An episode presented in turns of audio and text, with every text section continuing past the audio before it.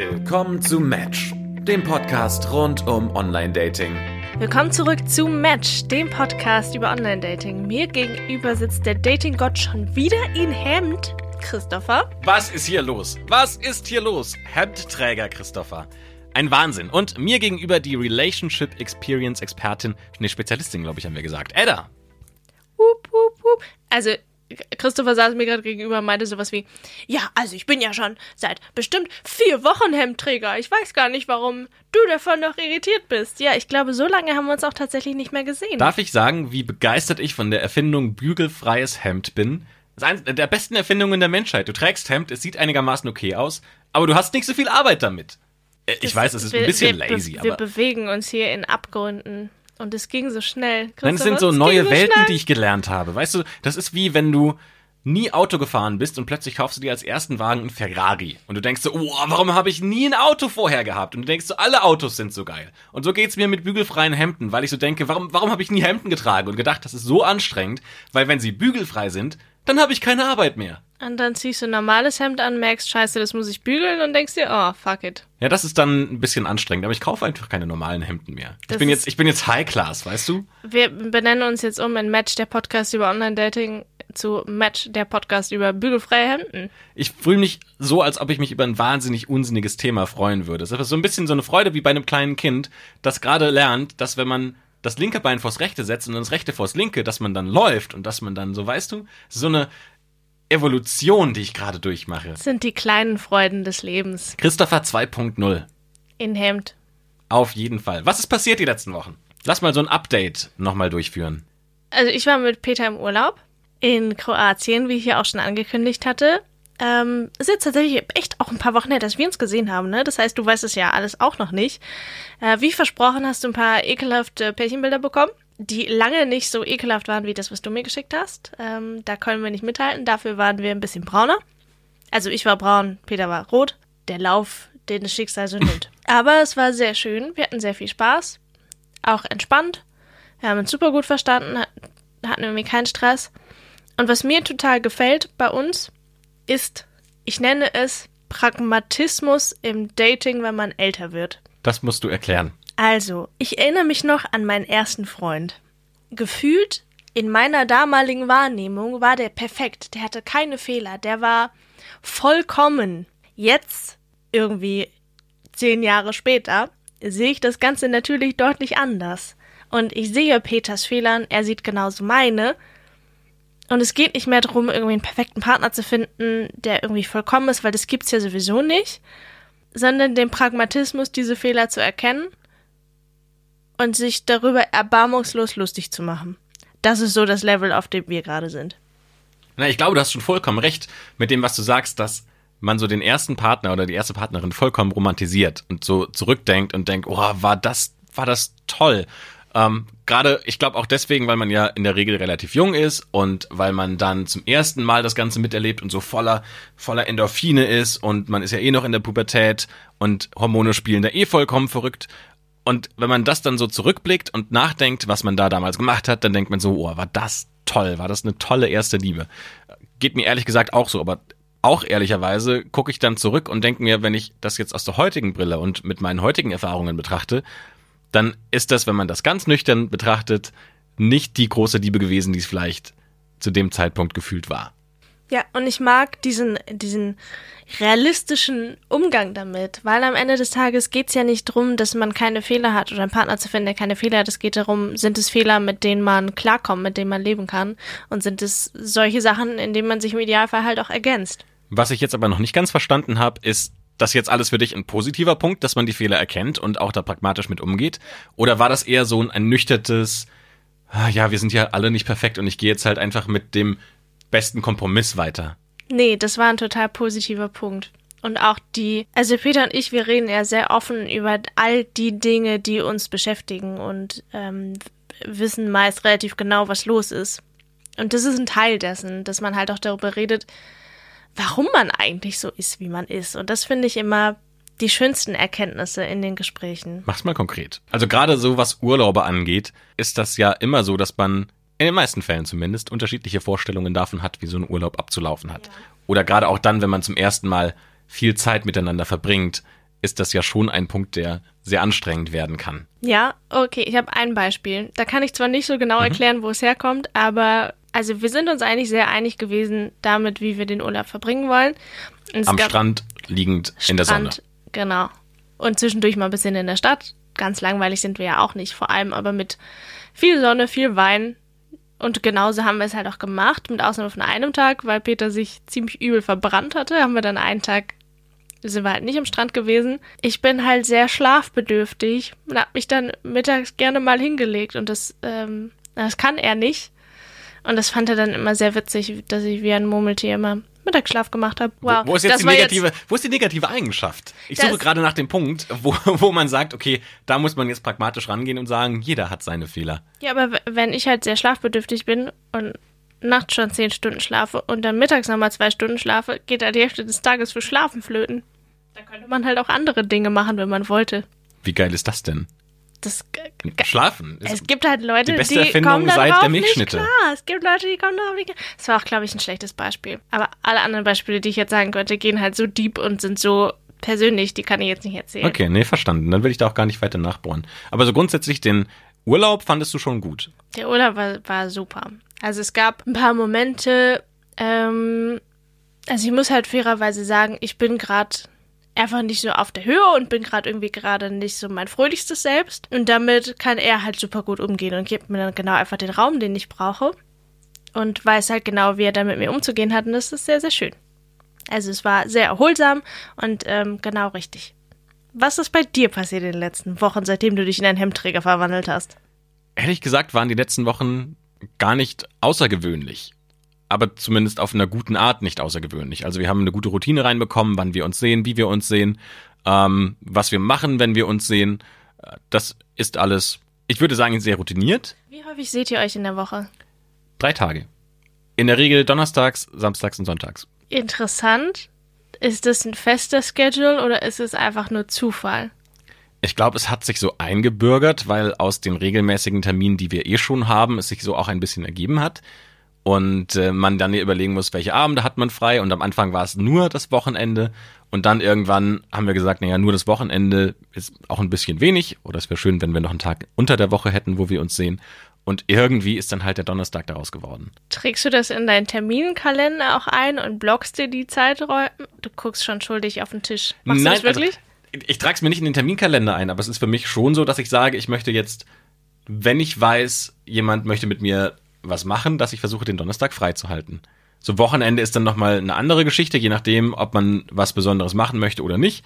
Aber zumindest versuche ich den Termin unter der Woche freizuhalten, weil das zumindest so, weißt du, nicht so, das sind so zwei, zwei getrennte Blöcke voneinander. Man hat so den Unter der Woche Block und den Wochenendblock. Und dann hat man zumindest so, man sieht sich einmal und schläft nochmal eine Nacht bei sich zu Hause und sieht sich dann nochmal zwei Tage und schläft dann wieder zu Hause. Mal Interesse halber, verbringt ihr dann Samstag, Sonntag nonstop miteinander oder wie läuft das?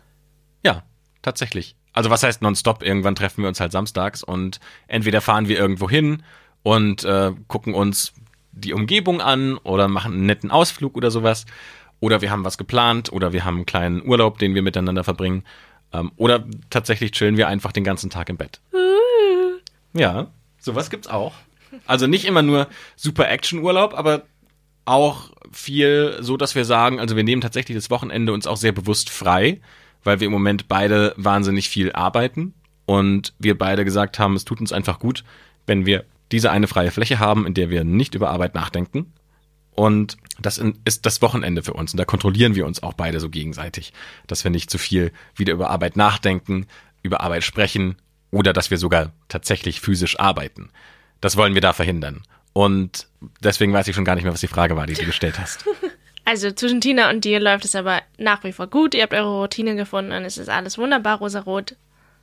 Absolut. Ist es noch rosarot? ich, ich weiß gar nicht, ob es jemals rosarot war, weil ich nicht der rosarot-Typ bin, sondern ich glaube einfach, wir passen super zusammen, wir haben ähnliche Interessen, wir haben ähnliche Ziele und ich glaube, wir sind so auf einem Level, sowohl was unsere Interessen angeht, als auch, wie wir das umsetzen wollen und wo wir damit auch hinwollen.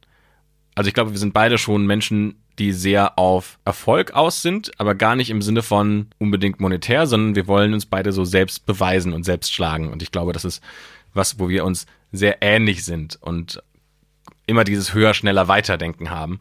Und das hilft schon sehr, jemanden zu haben, der in so einem ähnlichen, in einer ähnlichen Situation drin steckt, in einem ähnlichen Konstrukt und äh, da auch zum einen selbst dabei zu helfen, weil das nicht immer ganz einfach ist, wenn man überlegt, wie kann ich noch mehr und wie kann ich meine Zeit noch besser und wie kann ich das noch besser optimieren. Ich glaube, das ist sehr anstrengend, wenn man das alleine durchmachen muss. Und es ist gut, wenn jemand dabei ist, der das auch mitdenkt und ähm, auch dafür sorgt, dass man an manchen Punkten mal wieder runterkommt. Frage, stresst dich das dann nicht umso mehr? Nein, tatsächlich überhaupt nicht. Allein, also wenn du das erzählst, ich krieg schon Stresspickel nur vom Zuhören, weil ich mir denke, oh Gott, wenn ich das mit dem Berufsleben habe, das noch höher, schneller, weiter und ich dann auch noch einen Partner habe, der dann auch noch so ist, ich glaube, das würde mich mega stressen. Nee, tatsächlich glaube ich sogar im Gegenteil. Also gerade weil wir beide an einem sehr ähnlichen Punkt im Leben stehen oder sehr ähnlich, auch was so beruflich angeht, denken. Ich glaube, gerade deshalb hilft es uns wahnsinnig weiter, dass es jemanden gibt, der genauso denkt. Ähm, ich glaube, für Tina ist es so, dass sie immer das Gefühl hatte, es gibt wenige Menschen, die so denken wie sie und endlich hat sie quasi so jemanden gefunden und für mich ist es jemand, auch so jemand, der mich versteht in meinen Gedanken, die ich habe und wie ich meine Zukunft weiter plane und wie ich vorausdenke. Und ich glaube, das ist eher so eine Bestätigung in dem, wo man sich selbst unsicher war. Interessant. Aber da ist halt jeder anders, ne? Ich brauche halt genau das Gegengewicht. So, ich bin das aufgekratzte Erdmännchen, das aus seinem Erdloch rausgekommen und sagt, okay, wohin, wohin, wo, los, los, los, los, los. Und dann brauche ich jemanden, der ähm, dann auch mal sagt, so, und jetzt mal langsam, sonst äh, rennst du, bis du nicht mehr kannst und das ist nicht gut. Ja, Deshalb, ich finde das, super sogar, interessant. ich finde das sogar ganz gut, wenn jemand dann genau anders ist und da ein bisschen gechillter an die Sache rangeht, weil weiß Gott, ich, äh, so, ich muss chillen, Mann. Meinst du gechillter an Karriere? an alles im Leben gechillter rangeht, als ich das tue. Ich bin somit der unentspannteste Mensch auf dieser Welt. Das ist lustig, weil ich glaube, ich bin eher das Gegenteil. Ich bin so einer der gechilltesten Menschen der Welt und so alles stresst mich. Wenn Leute gestresst sind, dann bin ich so selbst so, oh, ey, lasst mich doch in Ruhe mit eurem Zeug. I don't care.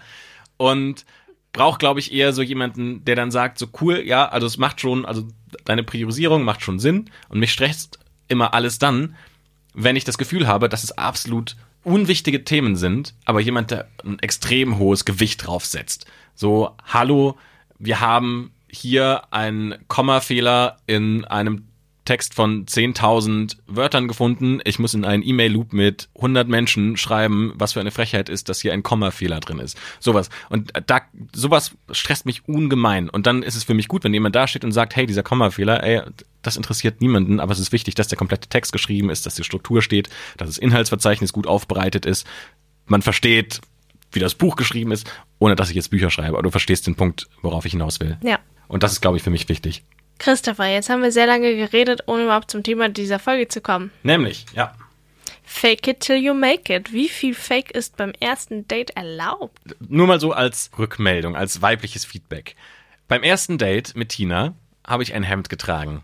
Und ab dann habe ich mich wieder zurück in meine Hoodies verwandelt. Findest du, das ist ein Fake, weil es ist sowas verkauft, was es eigentlich gar nicht ist und eigentlich bin ich kein Hemdträger und das fand sie aber gut? Oder findest du, das ist tatsächlich voll legitim? Geht so. Also, Hemd beim ersten Date prinzipiell eine gute Idee, weil man kann sich ja ruhig ein bisschen Mühe geben, wenn man jemanden zum ersten Mal trifft. Auf der anderen Seite, wenn du halt nie Hemd trägst und bis vor kurzem war das ja de facto so, dann ist es irgendwie ein bisschen doof, weil dann erwartest du halt was anderes und kriegst dann aber nur den Hoodie Christopher. Ist genauso wie wenn ich total aufgestylt zum Date kommen würde und in Wahrheit laufe ich aber nur ungewaschen und ungeschminkt rum. Und es verkauft halt ein bisschen was anderes, als das, was man am Ende des Tages bekommt. Aber fändest du die andere Richtung besser? Dass man sagt, also du kommst ungestylt zum ersten Date und hast so die schlimmste Variante von dir, die man daten kann und dann ab diesem Moment hast du die Möglichkeit quasi nur noch dich zu verbessern? Ich glaube, das, wenn das Gegenüber dich auch an deinem schlimmsten Punkt gut findet, dann ist das prinzipiell eine gute Grundlage, auf der man weitermachen kann. Man, es gibt ja diesen dämlichen Spruch, ne? Ein Mann, der, dem ich in Jogginghose nicht gefalle, hat mich in einem Kleid nicht verdient. Aber im Grunde genommen läuft es genau darauf hinaus. Also ich denke, in der Partnerschaft oder generell im Dating sollte man sich schon ein bisschen Mühe geben. Man sollte im Idealfall so aussehen, dass dein Gegenüber vielleicht gerne mit dir Zeit verbringt, dich gerne anguckt und im Idealfall auch gerne mit dir schläft. Wenn das graduell mit der Du Zeit. könntest eine, also klang gerade so, als ob du eine Beziehung ohne Sex aushalten würdest.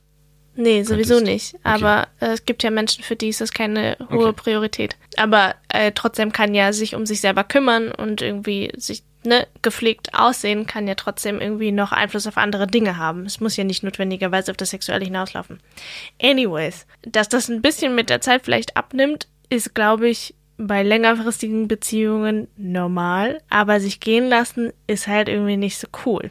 Auf der anderen Seite, wie gesagt, wenn der Typ dich halt gut findet, wenn du halt irgendwie in Schlabberklamotten rumläufst, dann findet der dich halt wahrscheinlich auch aufgestylt gut. Irgendwie nett. Auf der anderen Seite, ich würde halt niemals ungestylt auf ein erstes Date gehen, weil ich denken würde, ja, ich weiß halt, wie ich ungeschminkt aussehe. Und das, das würde auf jeden Fall Menschen verschrecken. Deswegen mache ich sowas nicht. Fühlst du dich dann wie ein Faker? Nee, weil ich sehe ja sonst auch so aus. Also ich style mich jetzt nicht übermäßig fürs erste Date auf. Ich gehe halt so hin, wie ich normalerweise auch 80% der Zeit rumlaufe. Was glaubst du, wie lange kann man so ein Fake aufrechterhalten? Lass mal ein anderes Thema nehmen, nicht nur Aussehen. Aber zum Beispiel sowas wie, ey, ich bin voll die soziale Person, ich habe einen großen Freundeskreis, ich erzähle viel, wie ich mit Freunden weggehe, was ich mit Freunden mache, mit wem ich im Urlaub war und so weiter und so weiter. Aber in Wirklichkeit sitzt du jeden Tag alleine zu Hause auf der Couch und schaust Netflix. Das schaffst du nicht lang. Wie lange glaubst du, schafft man sowas? Maximal ein paar Wochen.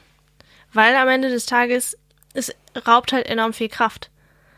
Und ich sag mal, der schlimmste Fall, du machst es ein paar Wochen und jemand verliebt sich nicht in dich als Menschen, sondern nur in das Bild, das du aufgebaut hast. Das ist der absolute Worst Case. Stell dir vor, du verliebst dich, äh, jetzt mal, du verliebst dich in Tina und denkst, ah, das ist so eine tolle, starke, taffe Frau, die so ihren Weg geht. Und in Wahrheit ist sie aber eigentlich totales Mäuschen und das war nur eine Rolle. Dann geht ja für dich, fällt ja auch eine Welt in sich zusammen.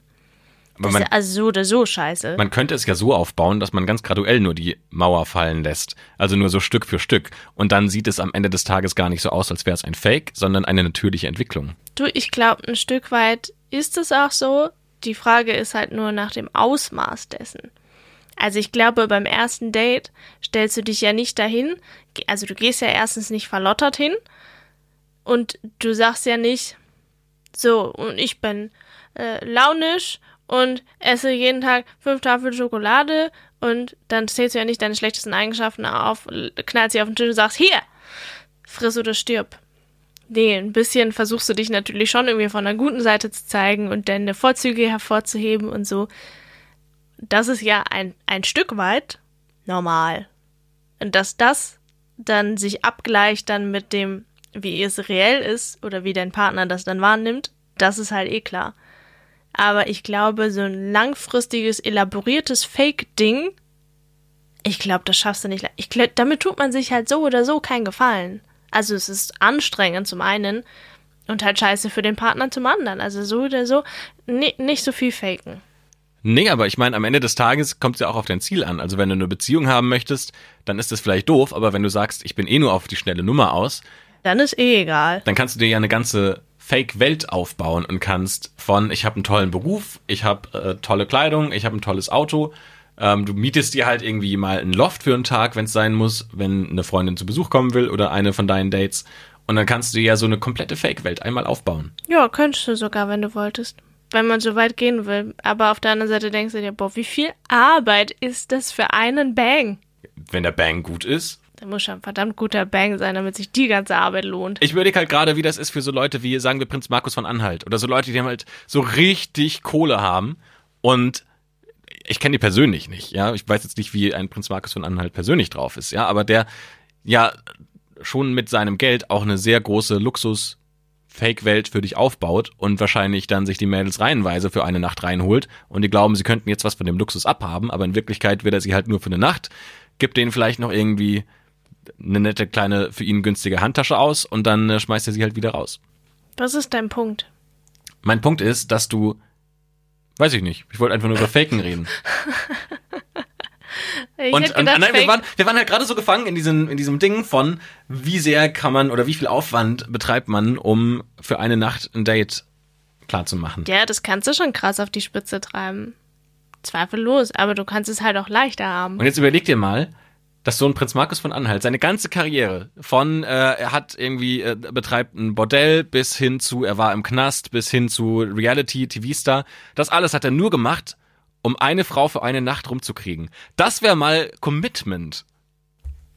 Nee, das wäre selten dämlich. Aber vielleicht ist er jetzt genau mit dieser Frau zusammen und den, die ganzen 30 Jahre, die er irgendwie in der Medienbranche verbracht hat, vielleicht hat sich das genau für diesen einen Moment gelohnt. Oder er ist noch dran, um diese eine Frau zu überzeugen. Und ich frage dich, arbeiten wir nicht alle auf genau das hin? Ja, aber ich glaube, den meisten Menschen ist gar nicht bewusst, welche Frau oder welchen Mann sie in ihrem Leben haben wollen, sondern das kommt halt irgendwann. Und vielleicht weiß nämlich Prinz Markus von Anhalt genau, es ist diese eine und sie steht auf Männer, die genau diese Anzahl von Porsche in der Garage stehen haben, diese Anzahl von Rolex. Und er arbeitet sein ganzes Leben darauf hin und spart Geld, nur um diese eine Frau zu beeindrucken. Schön für ihn. Das wäre eine wahnsinnig romantische Story von einem Typen, den ich jetzt eher ein bisschen awkward finde. Oder eine wahnsinnig deprimierende. Du, du bist gerade echt krass auf dem Optimismus-Trip, ne? Das ist sehr erschreckend. Ich habe noch eine andere Geschichte parat, die ist mir gerade eingefallen. Und zwar, ähm, wo es gar nicht mal so sehr um Fake it till you make it geht, sondern um dieses Beeindrucken von äh, eigentlich dem Vater einer Frau. Und zwar ähm, folgendes, deutscher Journalist verliebt sich in Frau mit arabischem Background, Familie streng muslimisch. Vater sagt, du darfst nicht mit einem deutschen Mann zusammen sein, das akzeptiere ich nicht, weil ich möchte, dass du mit einem Muslim zusammen bist. Und der Journalist hat sich gesagt, okay, der einzige Weg, wie ich die Familie auch überzeugen kann, ist, indem ich den Vater von mir so beeindrucke, dass er sagt, alles cool, mach mit diesem Mann, was du möchtest. Ich finde das mega. Und er hat sich gesagt, okay, wie ich diesen Mann beeindrucke, ist, indem ich in ich glaube, es war Afghanistan, ich bin mir nicht mehr ganz sicher, wenn ich dorthin fahre, vom Krieg dort berichte, der Vater sieht mich im Fernsehen und sagt sich, Top-Typ. Und den Plan hat er umgesetzt und hat sich dann bei der BBC, glaube ich, war es damals, ähm, als Kriegsreporter ausbilden lassen und hat halt erzählt, wie das abläuft, ähm, wenn sie Leute zu diesen Reportern ausbilden. Und zwar sagen die halt, naja, du bereitest dich am besten für den Krieg vor, indem du Krieg simulierst. Und dann wirst du halt in diesen Trainings halt irgendwann random entführt und in äh, Räume eingesperrt mit einem schwarzen Tuch über dem Kopf und es ist 50 Grad und die machen die halt die Heizung voll auf und du wirst da drangsaliert. Dann, ähm, wie rettet man sich am besten aus einem Beschuss, indem man dich halt auf ein Feld stellt und halt beschießt. Und da musst du dich da halt irgendwie rausretten. Und das war der ganze Weg und es kam tatsächlich irgendwann der Punkt, an dem er dann nach, lassen wir es Afghanistan, ähm, wurde er geschickt und wurde da tatsächlich dann ähm, auch ausgestrahlt und der Vater hat es gesehen und eigentlich ist die ganze Story genauso gekommen, wie er sich das ausgemalt hat und er hat dann diese Frau geheiratet und ist jetzt, ich weiß es gar nicht mehr, ich glaube, er hat dann irgendwann für die Börse, ähm, war er Reporter. Ähm, und das ist die ganze Geschichte. Und die hat er irgendwann mal auf einem Event erzählt, auf dem ich war und ich fand das wahnsinnig beeindruckend, weil ich gedacht habe, das ist Commitment. Ja, aber es hat ja nichts mit Fake zu tun. Das ist wirklich krasses Commitment. Aber mit Fake hat das nichts zu tun, weil der Typ ist halt in fucking Kriegsgebiet gefahren, um den Vater zu beeindrucken. Ja, wir, wir sind leider, wir sind leider sehr von diesem Fake it till you make it Weg, abgekommen. Ja. Ähm, weil wir sehen ein, wie sehr kann man sich committen, um eine Person zu überzeugen, mit dir zusammen zu sein. Und ich weiß ehrlich gesagt nicht mehr, wie wir da weitermachen, wie wir da rauskommen. Wir, wir setzen einfach einmal. Es zurück. hilft nur der Hardcut. Es hilft nur der Hardcut. Und ich frage dich, Christopher, was ist das, was ist die Beschiss, ich sage jetzt Lüge, auch wenn Lüge es vielleicht nicht trifft, aber was ist die krasseste Lüge, die du je auf dem ersten Date erzählt hast? Die ich erzählt habe, ich glaube ehrlich gesagt, ich habe nie gelogen. Zumindest kann ich mich nicht dran erinnern. Mhm. Ich glaube eher, und ich glaube, so in den, in allen Dates, die ich hatte, war ich halt einfach ein wahnsinnig arroganter Kackspast. aber ja, irgendwie, also wieder der arrogante Kackspast. aber irgendwie hat das, glaube ich, keine so richtig abgeschreckt. Erschreckend.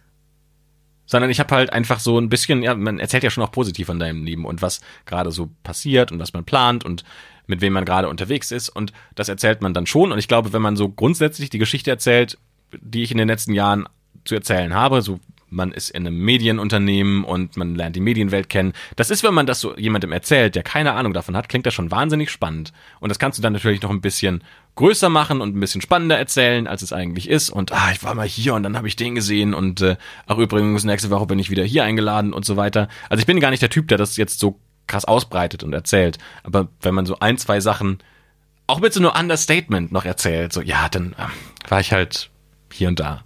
Ja, dann hat das, glaube ich, schon was, was ein bisschen Eindruck macht. Aber es war keine Lüge in dem Sinne. Hast du schon mal gelogen auf einem Date? Nee. Wurdest du schon mal belogen? Bestimmt. Aber weiß ich jetzt in Retrospektive natürlich nicht immer. Aber ich habe auf jeden Fall Sachen verschwiegen. Zum Beispiel? Diesen Podcast. Siehst du, da bin ich zum Beispiel vollkommen, ich will nicht sagen unbedarft oder dumm, aber den erzähle ich auch beim ersten Date. Ja, es hätte ich auch fast Tina gekostet, ne? Das stimmt, war vielleicht auch nicht ganz so klug, aber auf der anderen Seite ist das halt ein Teil von dem, was ich gerade mache.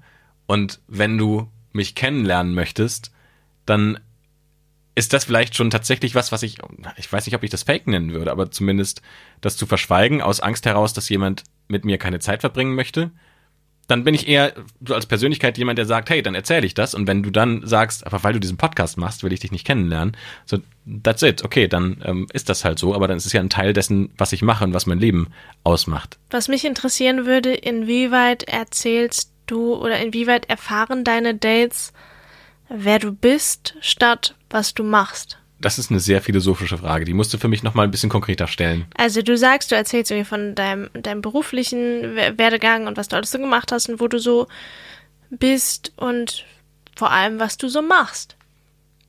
Aber gefühlt kommt da sehr wenig von, wie du bist. Weil alles Berufliche und alles, was du so machst und hobbymäßig und so, das ist ja das eine.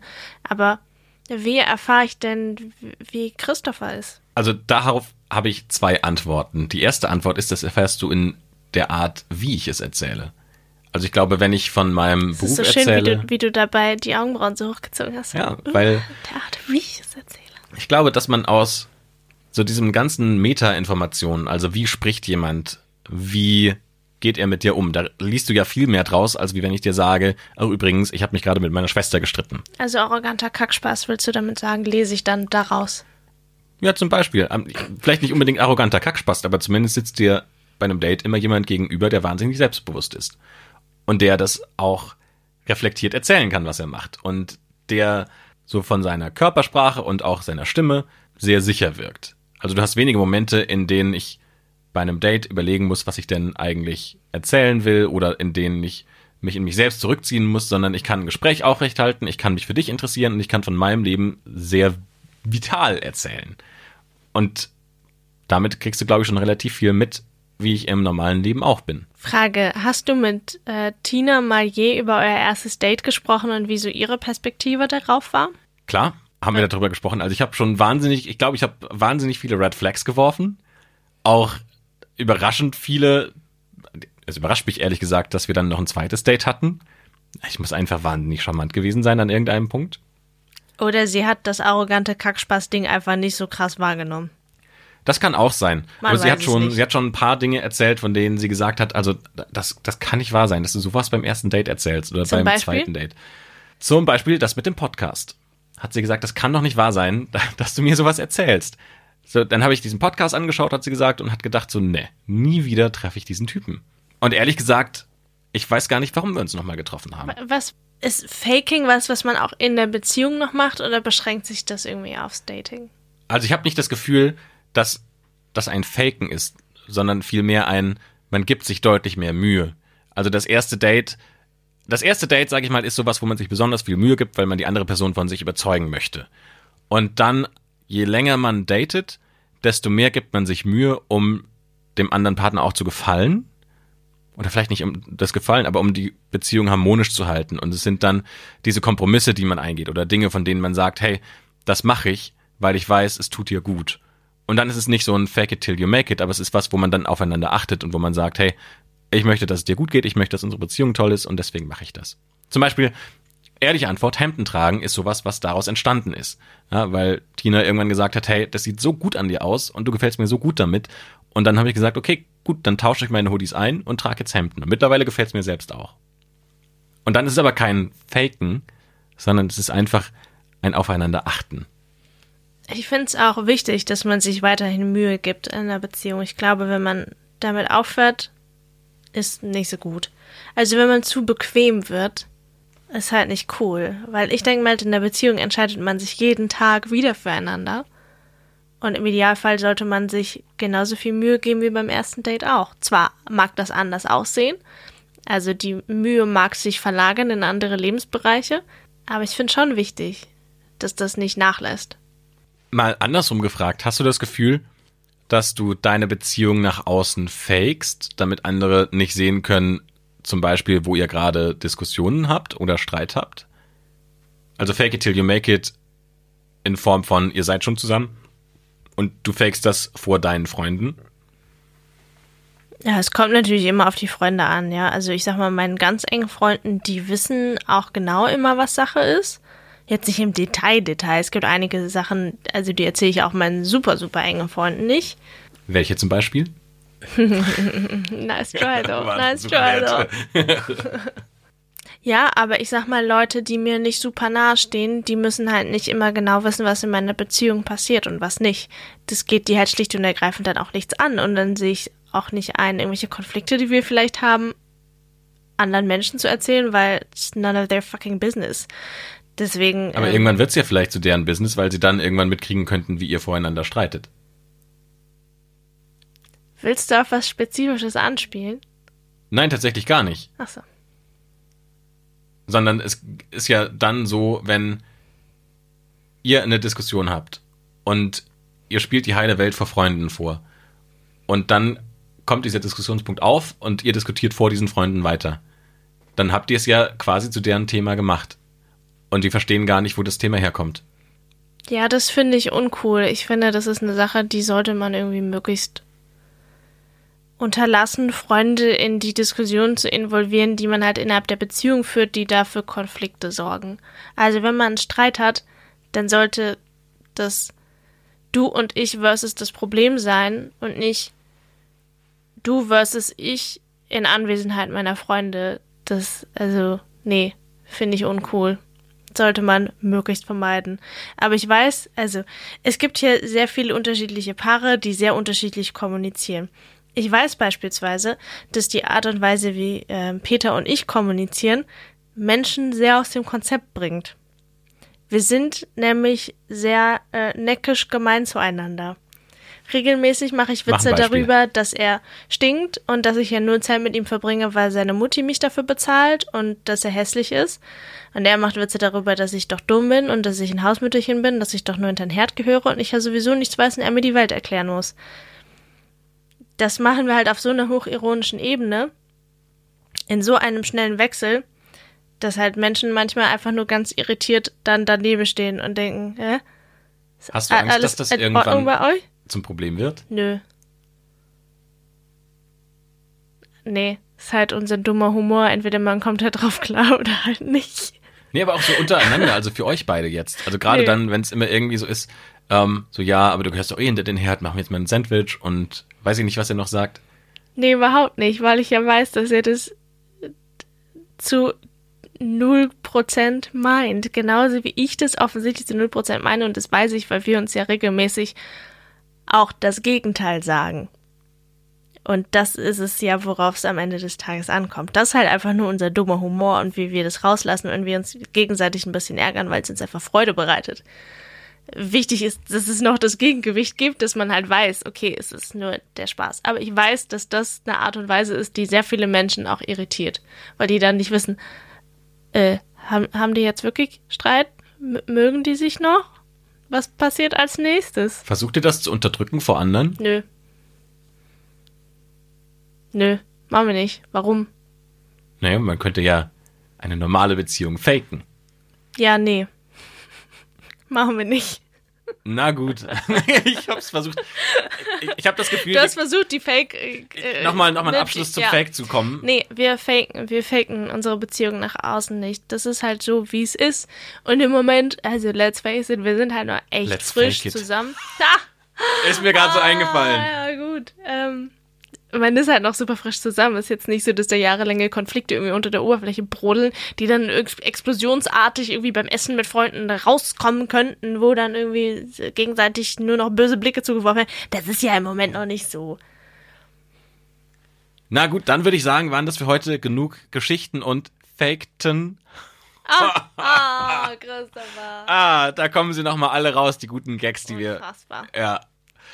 Vielen Dank fürs Zuhören an alle, die es bis hierhin geschafft haben. Ihr dürft uns gerne abonnieren auf allen Plattformen, auf dieser, auf Spotify, auf iTunes und auf Google Podcasts. Bitte lasst auch eine, Hinter eine Hinterwertung, eine Bewertung da. Hinterlasst eine, ich weiß nicht mehr, was ich sagen wollte. Und schreibt uns auch eine Rezension gerne auf iTunes. Unser Podcast ist nämlich umgezogen. Die einen oder anderen mögen es mitbekommen haben. Und das heißt, eure Rezensionen sind weg. Auch eure Zwei-Sterne-Rezension. Schämt euch. Ihr wisst, Shame wer ihr seid. Faker. Ähm, aber die, die was Wir Nettes wissen genau, dass ihr fünf Sterne geben wolltet und es gefaked war. haben, Ah, der war gut. Ja. Also schreibt gerne was Nettes, nicht gefaktes. Vielen Dank an alle und wir hören uns beim nächsten Mal wieder, wenn es heißt Match, der Podcast übers Online-Dating. Ciao!